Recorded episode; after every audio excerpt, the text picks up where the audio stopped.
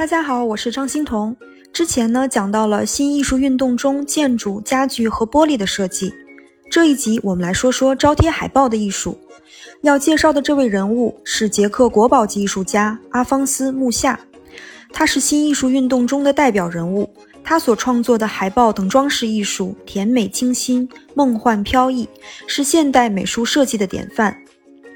阿方斯·穆夏出生在1860年的7月24号。生在捷克的摩拉维亚，他从小就展露出绘画的天分。当地的商人发现他很有天赋，就免费给他画画的画纸。对家境一般的他来说，画纸是奢侈品了。他对音乐也有天赋，曾是教堂唱诗班的成员，还会拉小提琴。他也是很虔诚的教徒。木夏呢，曾经这样描述自己：对我来说，绘画。去教堂和音乐密不可分，我有时分不清我是因为音乐才喜欢来教堂，还是因为教堂神秘的氛围才喜欢音乐。虽然他有很强的音乐天赋，但他的志向是当一名艺术家。1878年，他申请了布拉格美术学院，但是被拒绝了。此后，他进入维也纳的剧场设计公司工作。一八八一年，他辗转回到摩拉维亚，开始为墓碑制作肖像、装饰艺术和刻字，受到了当地贵族贝拉斯伯爵的赏识。这个伯爵呢，也是个业余画家，非常的欣赏木下。先是带着木下去威尼斯、佛罗伦萨和米兰等地欣赏当地的艺术，把很多艺术家介绍给他。然后，贝拉斯伯爵呢，还资助木下到慕尼黑美术学院正式学习艺术。他等于是木下艺术生涯的一位伯乐和贵人。一八八八年，木下搬到了巴黎继续进修。从一八九零年开始，木下为杂志周刊和书籍设计插图和封面。这段时间，他呀还结识了画家高更，和他共用过画室。木下一直呢都是一个穷画家，四处辗转，靠人接济。那这位默默无闻的画家是怎样出名的呢？一八九四年的圣诞节，一件事让他的命运改变了。当时啊，巴黎有一位最红的歌舞剧和电影女演员，叫莎拉·伯恩哈特。她当时排的剧《吉斯蒙达》已经大获成功。伯恩哈特想为第二年的演出设计一个海报，因为当时呢正值圣诞假期，其他的设计师都没有空档，这个急活呢就被木下接了下来。海报有两米多高。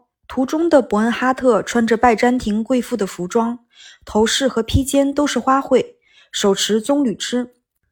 背景中有拜占庭马赛克瓷砖的装饰，在他头部的后方有一道彩虹一样的拱形，好像是圣人头顶的光环一样。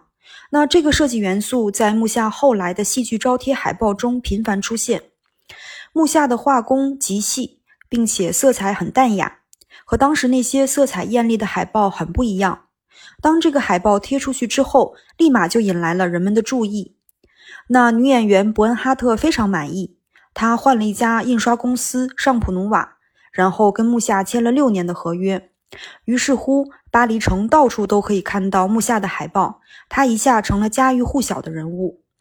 伯恩哈特接下来的很多剧都是木下设计的海报，比如《美迪亚》和《哈姆雷特》。戏剧海报的成功，让他开始拿到很多广告海报的工作，什么产品都有，比如烟啊、酒啊、巧克力等等。他的设计呢，都是纷繁梦幻的植物背景，刻画秀发飘逸的美女。他的作品也在维也纳、布拉格、慕尼黑、布鲁塞尔、伦敦、纽约等地展出，让他享誉国际。这里给大家呢看两幅他在1897年的经典设计，一个叫做《黄道十二宫》。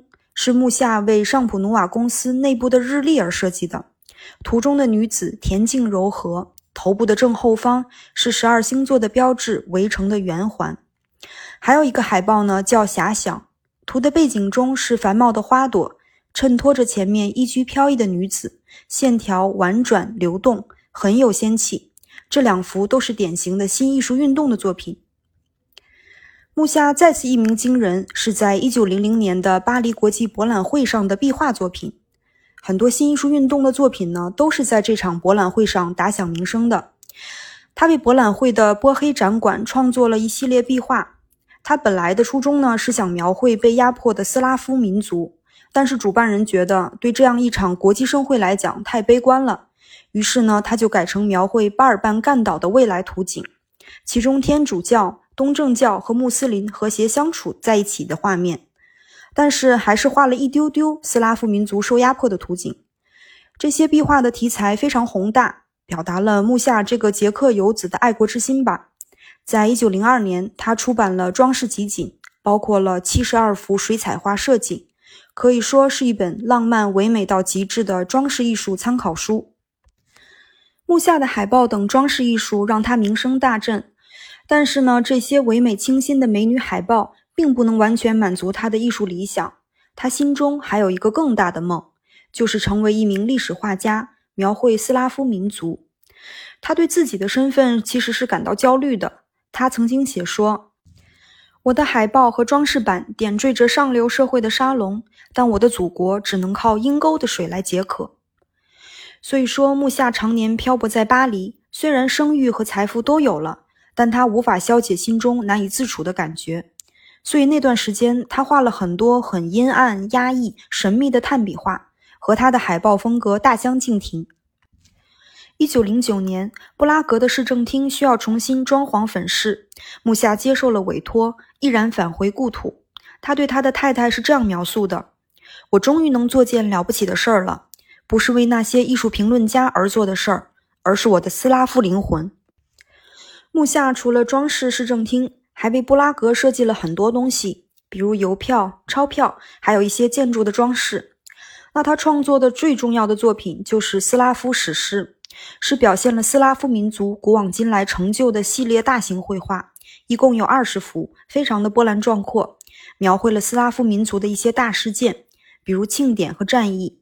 所有绘画完成一共用了十八年。他少年时期藏在心中的梦想终于实现了，他把完整的画作献给了布拉格。木下的海报设计成为了新艺术运动的招牌，对后世影响深远，比如影响了日本的漫画。上海的美女月份牌，甚至比如说像积家手表，为了向木下致敬，就出过几款翻转珐琅系列腕表，将木下的作品微缩绘制到了表盘上。木下是这样描述他心中的艺术的：他说，艺术的存在只是为了传达灵魂的讯息。所以可以得知啊，无论是唯美的海报，还是民族历史画，都只是木下的灵魂在物质世界的一种投射。代表了他灵魂的不同面相，他的灵魂也借由艺术而不朽。好了，最后的本期总结：木下是捷克国宝级艺术家，他是新艺术运动中的代表人物。他所创作的海报等装饰艺术甜美清新、梦幻飘逸，是现代美术设计的典范。他为当时巴黎当红的女演员莎拉·伯恩哈特设计海报，因此成为家喻户晓的人物。一九零零年的巴黎国际博览会上。他的绘画初次展露出民族情结。一九零二年，他出版了包括七十二幅水彩画设计的装饰集锦，是装饰艺术的杰作。一九零九年后，木下返回故土，历经十八年，创作了民族历史画、斯拉夫史诗，共有二十幅。那说完了新艺术运动中的海报，下一集我们来聊聊珠宝。好的，谢谢您的垂听，我们下期再见。